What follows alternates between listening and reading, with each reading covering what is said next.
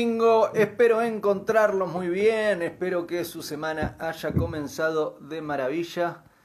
He regresado, muy contento de estar acá, he descansado, muy contento de haber descansado también.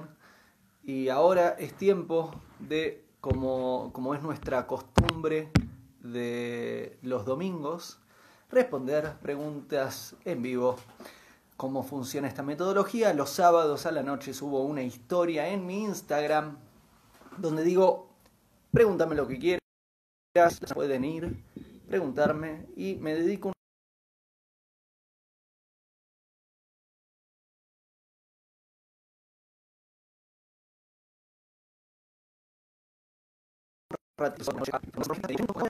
para hacer la transmisión en vivo donde respondo a varias de esas preguntas, más todas las que surjan ahora. Eh, no todas, la cantidad que pueda, tratando de, a través de las respuestas, eh, poder servir, poder ayudar. Eh, el disclaimer es que lo que respondo viene de mi estudio, estudio la Torah y estudio, leo mucho. Ahora estoy leyendo un libro sobre la nueva industria del espacio, hace poquito terminé eh, la biografía de Jack Ma, muy interesante, muy, muy interesante. Eh, ahora estoy leyendo un libro sobre espacio, la biografía de Wycliffe Jean y un efecto llamado Black Swan, muy interesante también. Y sobre libros del espacio pronto les voy a contar un poco más, pues estoy involucrado en ese proyecto. es, un, es un proyecto muy interesante que, habla sobre todas las industrias que hoy se están desarrollando relacionadas a el ser humano y sus artefactos en el espacio. Pero bueno, ese no es lo que nos trae ahora, lo que nos trae ahora son las preguntas y respuestas. Así que antes de empezar, lo otro que quiero decir, si estás en YouTube, no te olvides de apretar el botón que dice suscribirse y poner la campanita para que te lleguen las notificaciones. Si estás en Facebook, no te olvides de compartir y poner tu comentario. Si estás en Twitter, no te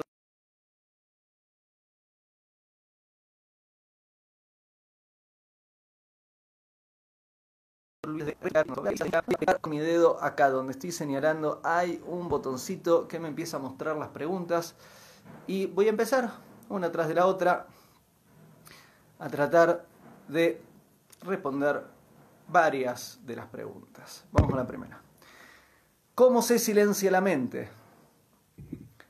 hay un libro que escribí con todo el estudio que había hecho durante varios años sobre la mente, se llama La mente oculta. Eh, en ese eh, hablo sobre las partes de la mente, la mente inestable, el subconsciente, el intelecto, el ego, sobre los distintos modos de operar de la mente, sobre cómo se entrena y más. Y obviamente que hay una partecita donde se explica cómo si, si, es necesario y lo requerimos silenciar la mente, que no es obligatorio y no es necesario. Le una mente ocupada de lo bueno está bárbaro. El problema es cuando la mente está descontrolada, está en agitación mental o eh, dispersión mental, que es cuando está yendo de un lado para el otro sin ningún objetivo claro y sin atención. Ahí sí es un problema. Pero la mente ocupada no es, no es eh, anti, digamos, no es definición de algo malo. La mente ocupada es muy útil siempre y cuando esté ocupada de lo que es útil, de lo que es bueno. Ahora bien, si el objetivo de silenciar la mente, la forma de hacerlo, que es lo que llamamos anihilación mental, es colocando, hay formas activas o pasivas de hacerlo. Por ejemplo, hay un video de YouTube donde propongo la respiración consciente, que es colocar la atención en la respiración mientras caminas. Si pones respiración consciente Leandro Tau en YouTube vas a encontrar un video entero sobre este tema.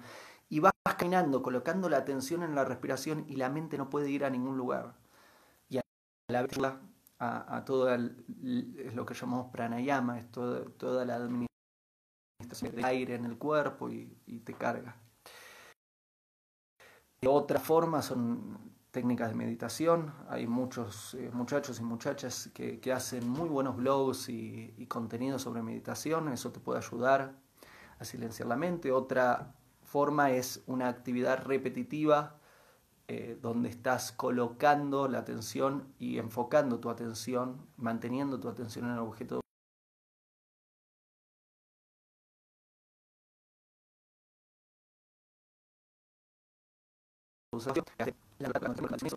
o simplemente colación en algún lugar. Vamos con otra pregunta.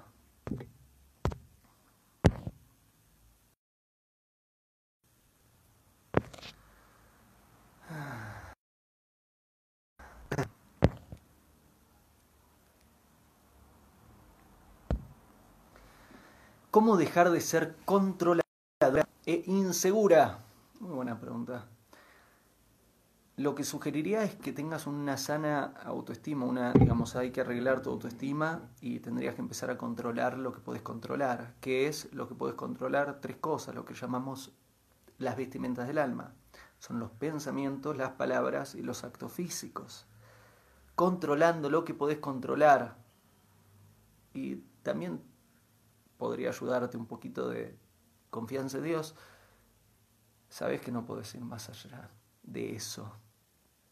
Y, te va a dar paz, va a ayudar.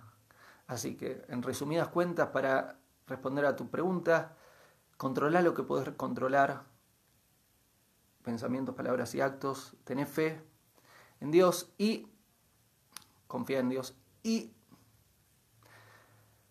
Hace lo que te ayude a tener una sana autoestima. Vamos con otra. ¿Qué es la vida? La vida es el sentido de la existencia.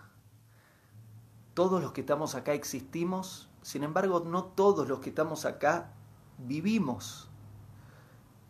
Se puede existir, pero no todos viven cuál es el sentido de la existencia, es vivir. ¿Y cómo se vive? Se vive contribuyendo. No es casualidad que, por ejemplo, cuando fallece Abraham, en la Torah dice que vivió todos sus días. ¿Qué quiere decir esto?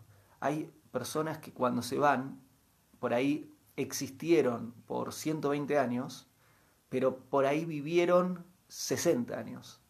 ¿Qué quiere decir? la edad que solemos dar es la edad de nuestra existencia, pero no es la edad de nuestra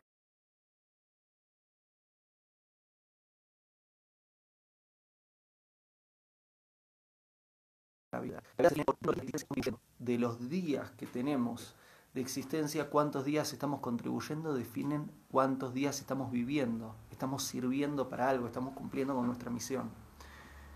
Eh, cuando en la Torah hablaba de que vivió todos sus días Abraham, quiere decir que realmente utilizó todos sus días para contribuir, ayudó, sirvió y es impresionante, se ganó todos los días.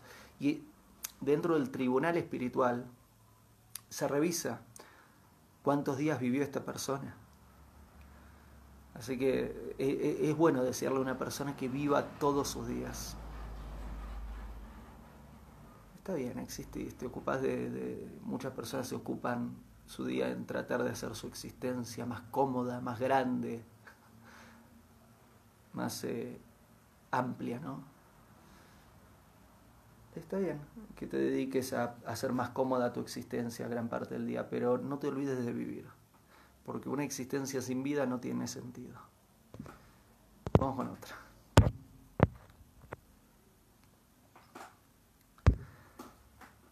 ¿A qué le tienes miedo? me preguntan. Tengo prohibido tenerle miedo a los seres humanos y a las cosas y a los animales y a los ángeles y a las piedras. Al único que le temo es a Dios. Es al único que corresponde temerle. más a encargarnos de hacer lo que corresponde y confiar. Vamos con otra. Me gusta que sea rápido, pues si es rápido puedo contestar varias. Otra.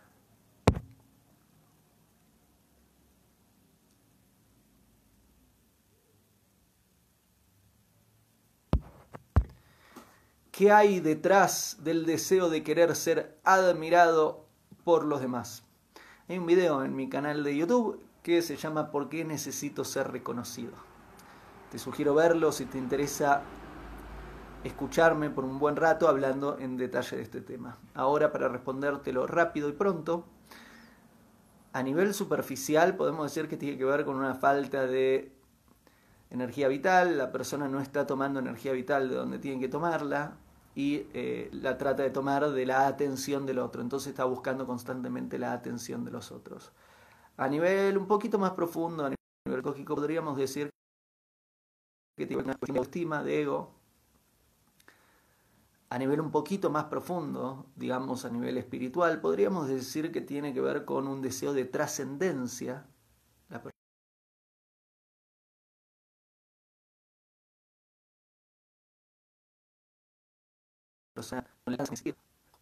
Y a nivel un poco más profundo, yendo a la Torah,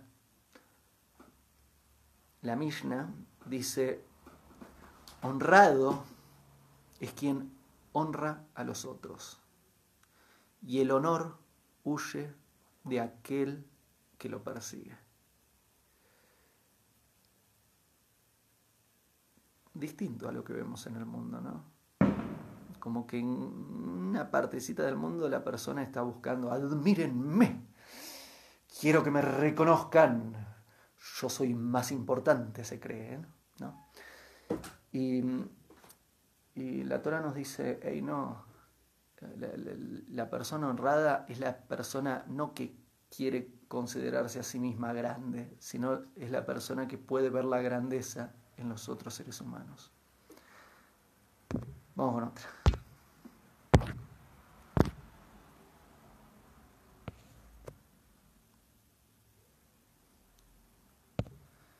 Cuando una relación ya no funciona, ¿Es mejor solo alejarse sin dar explicaciones? Me preguntan.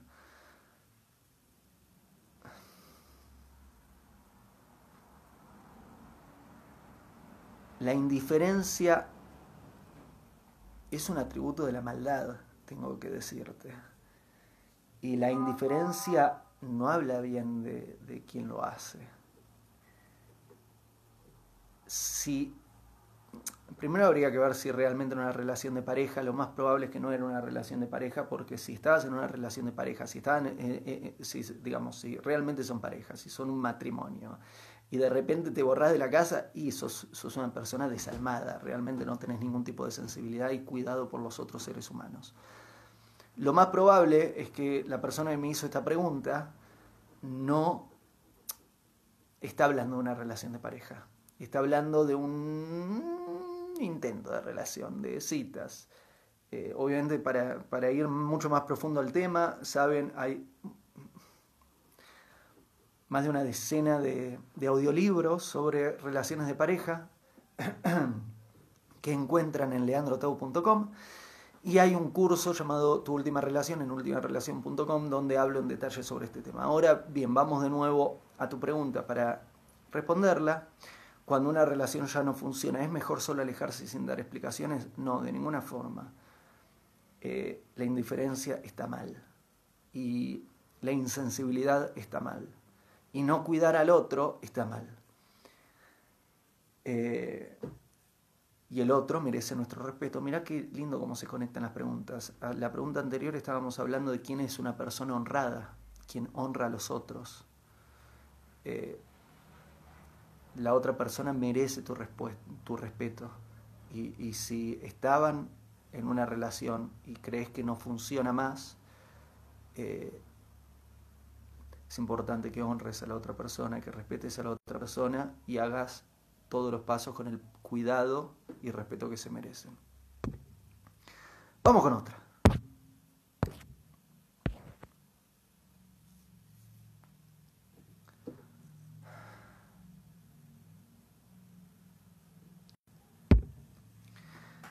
Cuando dejo algo en manos de Dios, ¿yo debo intervenir? ¿Hacer algo? Me pregunta. Me parece una excelente pregunta. Es una excelente pregunta porque toda persona que, que, cree en Dios y que confía en Dios, se hace en un momento este tipo de pregunta la que hiciste, que es, ¿debo dejar que Dios actúe? Debo hacer algo, ¿Qué debo hacer? ¿Debo luchar? ¿No debo luchar? ¿Debo salirme? No debo salirme. ¿Debo aceptar? No debo aceptar. ¿Qué, qué hago? ¿Cuál es la decisión apropiada? La verdad es que confiar en Dios quiere decir que todo lo que corresponde a la divina providencia, a la divina voluntad, sabes que siempre Dios todo lo que te sucede es lo mejor. Todo lo que te sucede siempre es lo mejor. Ahora bien, Dios te da libre voluntad. Dios si no quisiera que vos utilices tu voluntad, te hubiera creado ángel, te hubiera creado ameba, te hubiera creado perro, te hubiera creado planta, te hubiera creado piedra, pero no te creó ninguno de, eso, esos formatos, sino que te creó ser humano y te dio libre voluntad.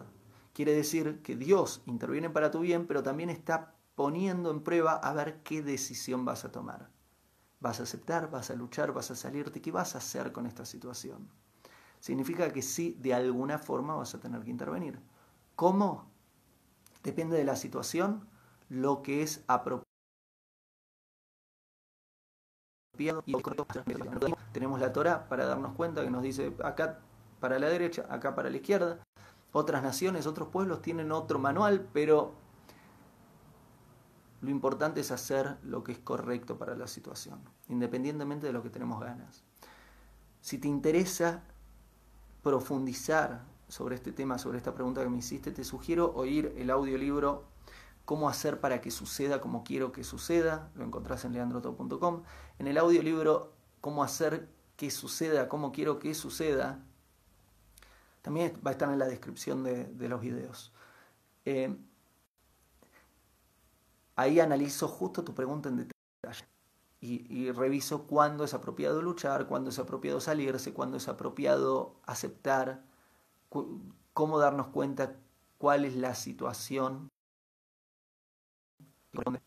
ante cada intervención. Vamos con otra.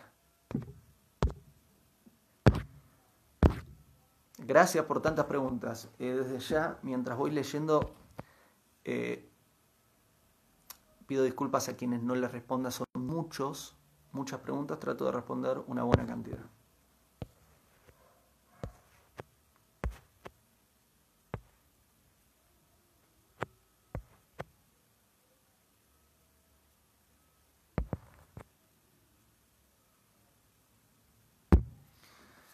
Siguiente pregunta. ¿Qué se puede hacer para desindentar... Voy a tomar un poquito de agua y la leo de nuevo.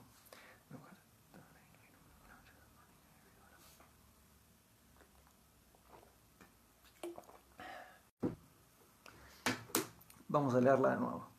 ¿Qué se puede hacer para desidentificarte con una memoria errónea? Me pregunta. Soy método, soy método Torah, no método terapia. ¿Qué quiere decir? quiere decir que la solución no está mirar para adentro, sino la solución está mirar para afuera. ¿Qué quiere decir eso? Quiere decir que la forma es ahora, si sabes lo que es correcto hacer y vos lo estás haciendo en forma incorrecta, ahora empezás a hacerlo.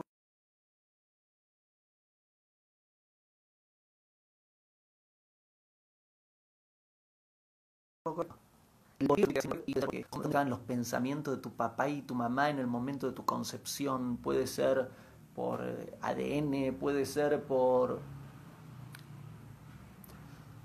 por distintos factores que hicieron la construcción de tu naturaleza de cierta forma, la construcción de memorias en tu subconsciente de cierta forma y el motivo por el cual tu ego se identificó con esas memorias de cierta forma. Ahora bien, ¿Sabes qué? ¿Qué importa el por qué? Lo que importa es el para qué. El por qué ya pasó. Lo que importa es cómo solucionarlo ahora. Si estás esperando, digamos, mi sugerencia es no seas las personas que se pasan toda la vida en terapia esperando ser, dados de alta para poder empezar a actuar bien en la vida. ¿Sabes qué? Quizás nunca te arreglás por adentro. Y eso es un tema muy grande. Lo que es importante es que empieces a hacer las cosas bien desde ahora. Entonces, si te diste cuenta de que estuviste haciendo algo equivocado y ya sabes cómo se hace en forma correcta o tuviste la educación para darte cuenta ahora cómo hacer algo bien, que no lo estabas haciendo bien, hacerlo bien. Y ahí se va a ir resolucionando, automáticamente vas a ir construyendo un mejor devenir. Vamos con otra pregunta.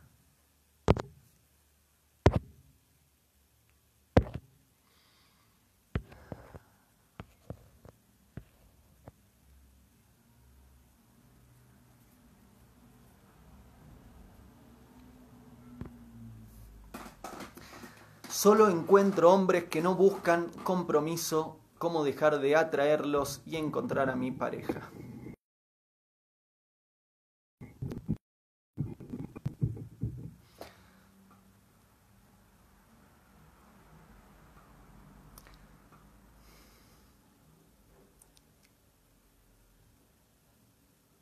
Lo que te sugeriría es que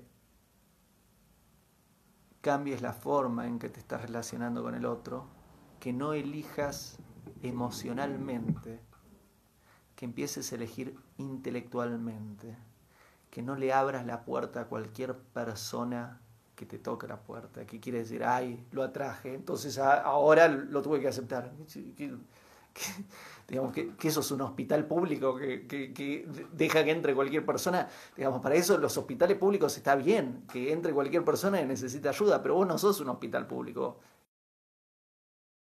Y,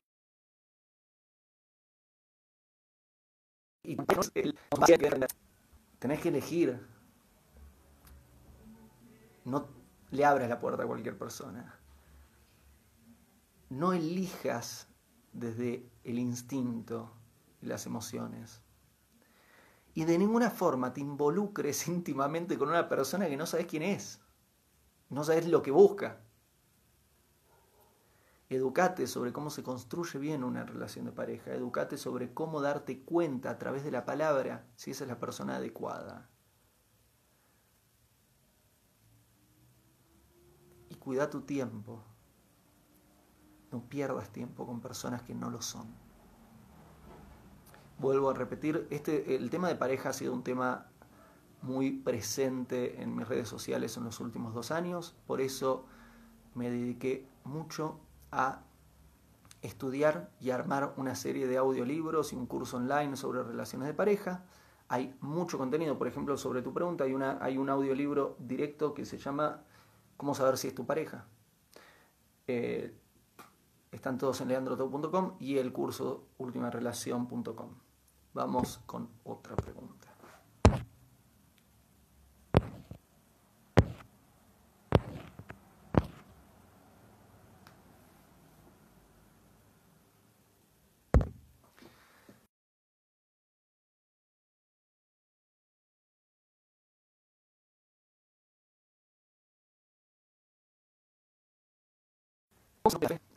Eh, primero es emuna.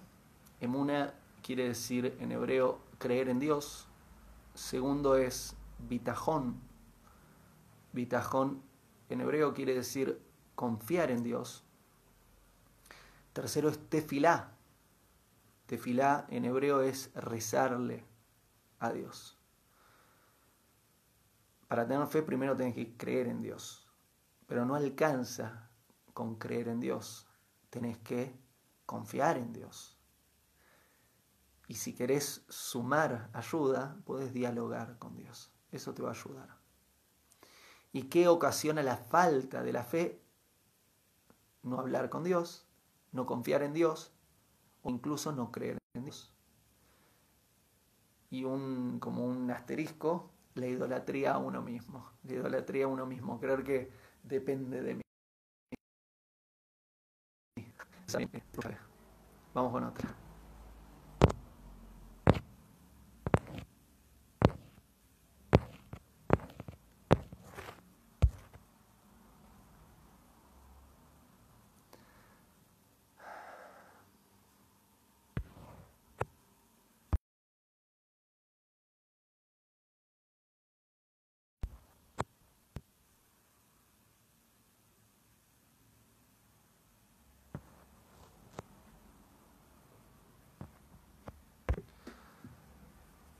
Entre hermanos, ¿cómo se puede trabajar el perdón?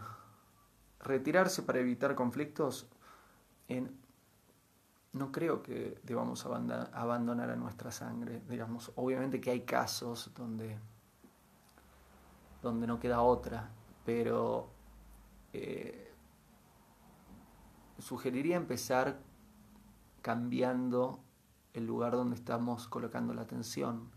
En vez de colocar la atención en las faltas de nuestro hermano o hermana, colocar la atención en sus virtudes, en lo bueno que está haciendo. Eso puede ayudar.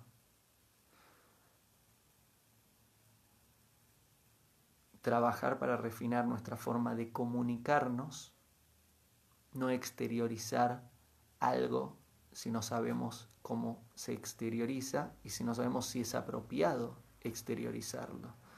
Trabajar todo lo que compete al buen comportamiento ayuda a mejorar tu relación con tus hermanos.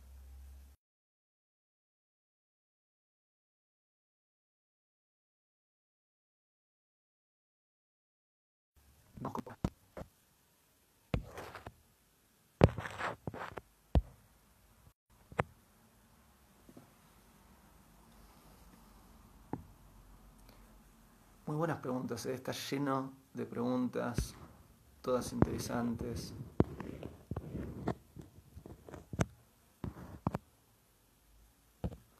Vamos con otra.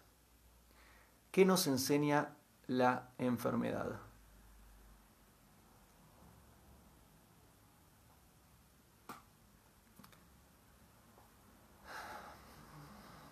La enfermedad no necesariamente nos tiene que enseñar algo, hay, digamos, hay una parte en la que sí, hay una parte en la que no.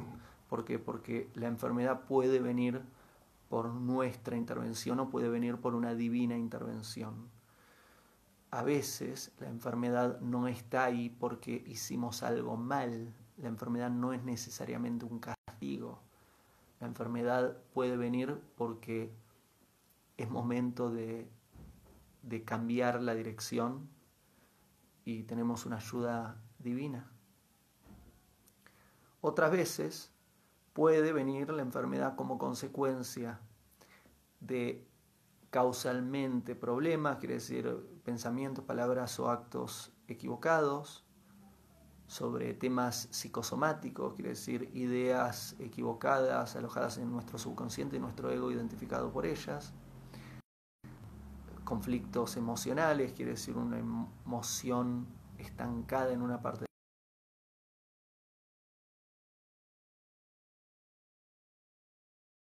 del cuerpo, nuestra forma de alimentarnos, nuestra forma de dormir y por último nuestra forma de Cuando la enfermedad viene como una forma de ayuda, viene para enseñarnos, para darnos una lección de que tenemos que ajustar el camino, que tenemos que corregir algo dentro de nuestros hábitos y costumbres, que tenemos que corregir algo acá, acá, acá. Quiere decir en, en alguna de las áreas que compartí recién. O puede ser que la enfermedad no venga a enseñarnos algo, sino que viene a ajustar nuestra vida. Si te interesa entender la mezcla entre el punto de vista holístico de la enfermedad y el punto de vista místico conectado a la Torah de la enfermedad, te sugiero oír el audiolibro La construcción integral de la salud. El audiolibro La construcción integral de la salud es un libro donde uno, el análisis holístico, tomándolo de la Vedanta, una enfermedad, y el análisis místico relacionado a Dios de la enfermedad tomado de la Torah, los uno en este audiolibro se llama La construcción integral de la salud. Vamos con otra pregunta.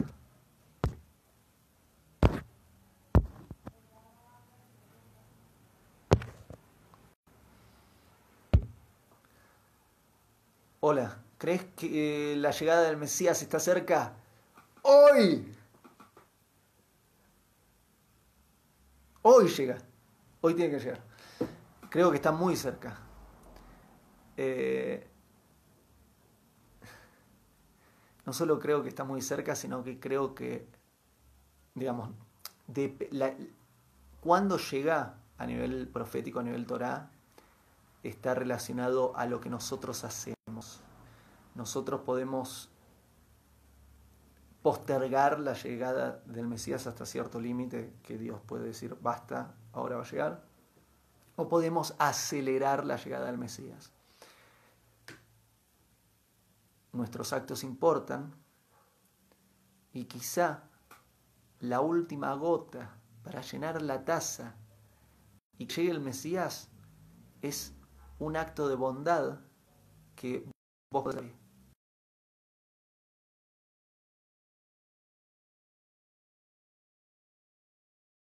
Quizás creo que tiene que llegar en cualquier momento. Vamos con otra.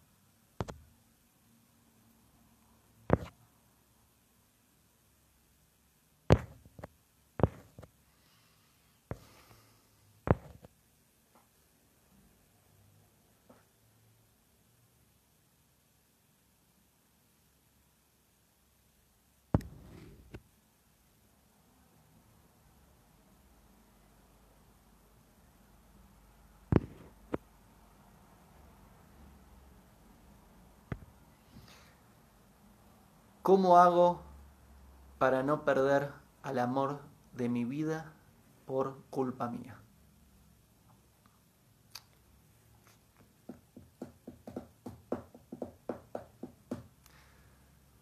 Voy a decir que, digamos, obviamente que cuando dijiste amor de tu vida te referís a la persona que crees y teóricamente son pareja, a tu pareja. Porque ser de tu vida, puede ser el placer de tu vida, puede ser el sufrimiento de tu vida, puede ser la diversión de tu vida.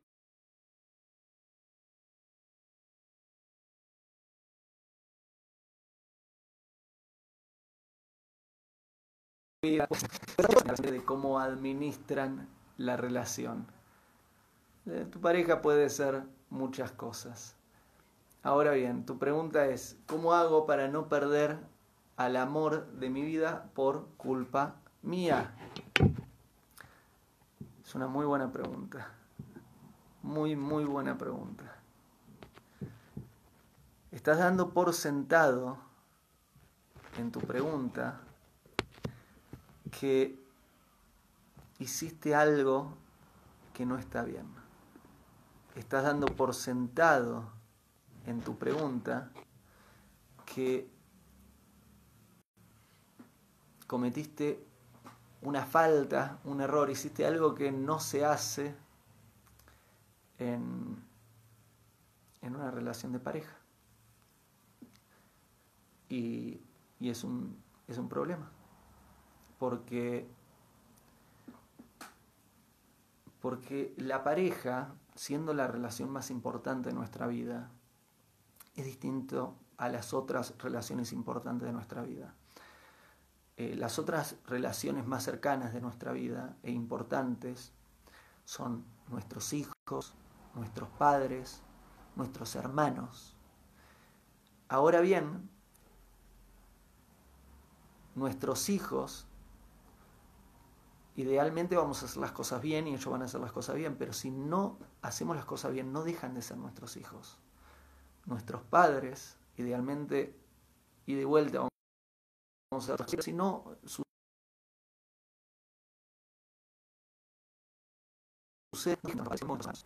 en el caso de nuestra pareja es distinto. Nuestra pareja es la relación más importante de nuestra vida y depende de que tengamos un comportamiento apropiado en forma consistente a lo largo de toda la vida con nuestra pareja. He hablado varias veces sobre este tema he explicado que más importante que el amor es el comportamiento para que una relación funcione. Si se aman mucho, pero tienen un mal comportamiento, es muy difícil que la relación funcione. La consistencia de un buen comportamiento es lo que permite que la relación funcione y sea longeva en el tiempo. Siento mucho leer tu mensaje, donde estás dejando en claro que hiciste algo, que daña a la relación de pareja. ¿Tu relación de pareja va a sobrevivir? No lo sé. ¿Tu relación de pareja debe sobrevivir? Tampoco lo sé.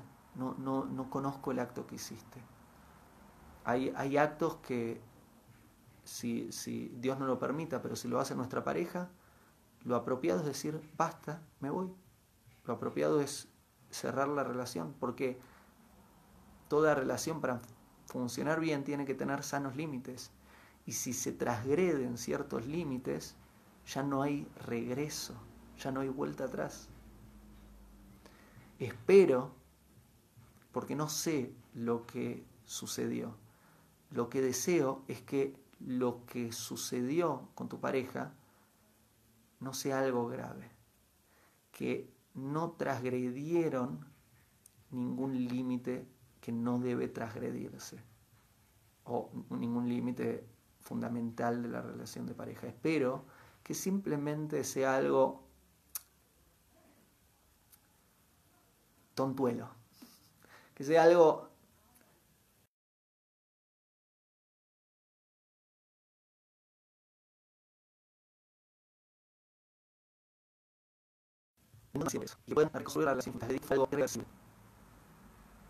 Y la relación debe terminar.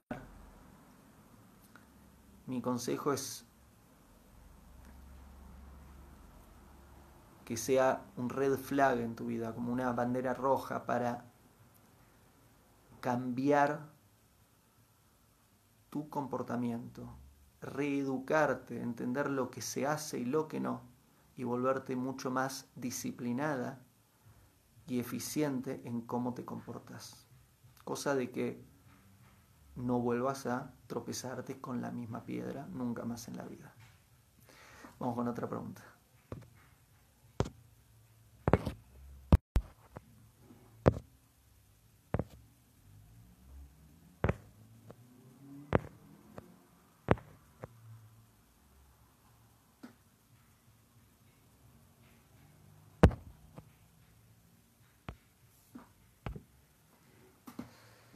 Me preguntan por qué es importante la espiritualidad. Muy buena pregunta. Estás dando por hecho que es importante la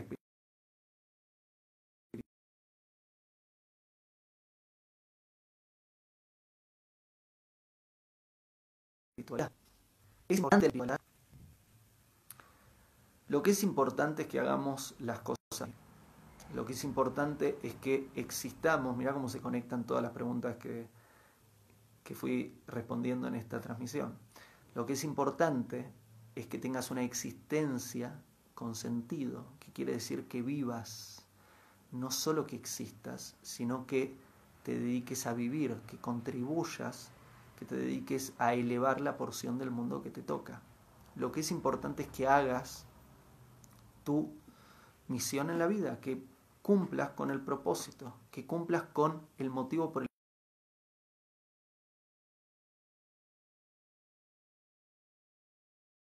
cual Dios es importante. Entonces, esta. La, espiritual, la espiritualidad es necesaria para lograr lo que es importante, es necesaria la espiritualidad para lograr nuestra misión, etc. Sí, es necesaria. ¿Por qué es necesaria? Porque si no tenemos una conciencia de valores elevados, nos dedicamos a vivir como seres completamente terrestres. ¿Qué serían seres, seres completamente terrestres?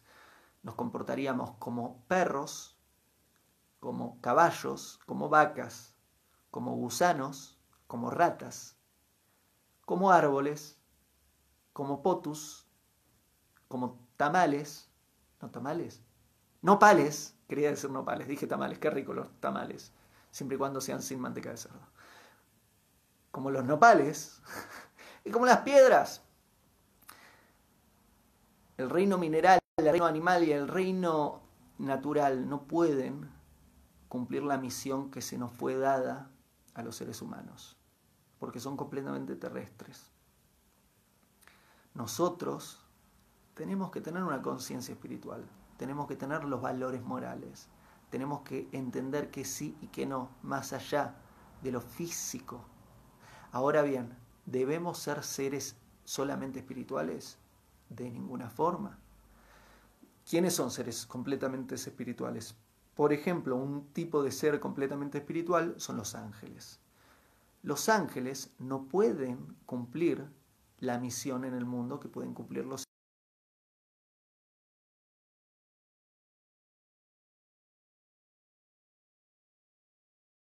seres humanos. Son espirituales, pero no tienen las herramientas físicas para cumplir su misión, no tienen las herramientas tangibles, materiales de la fisicalidad para cumplir con su misión.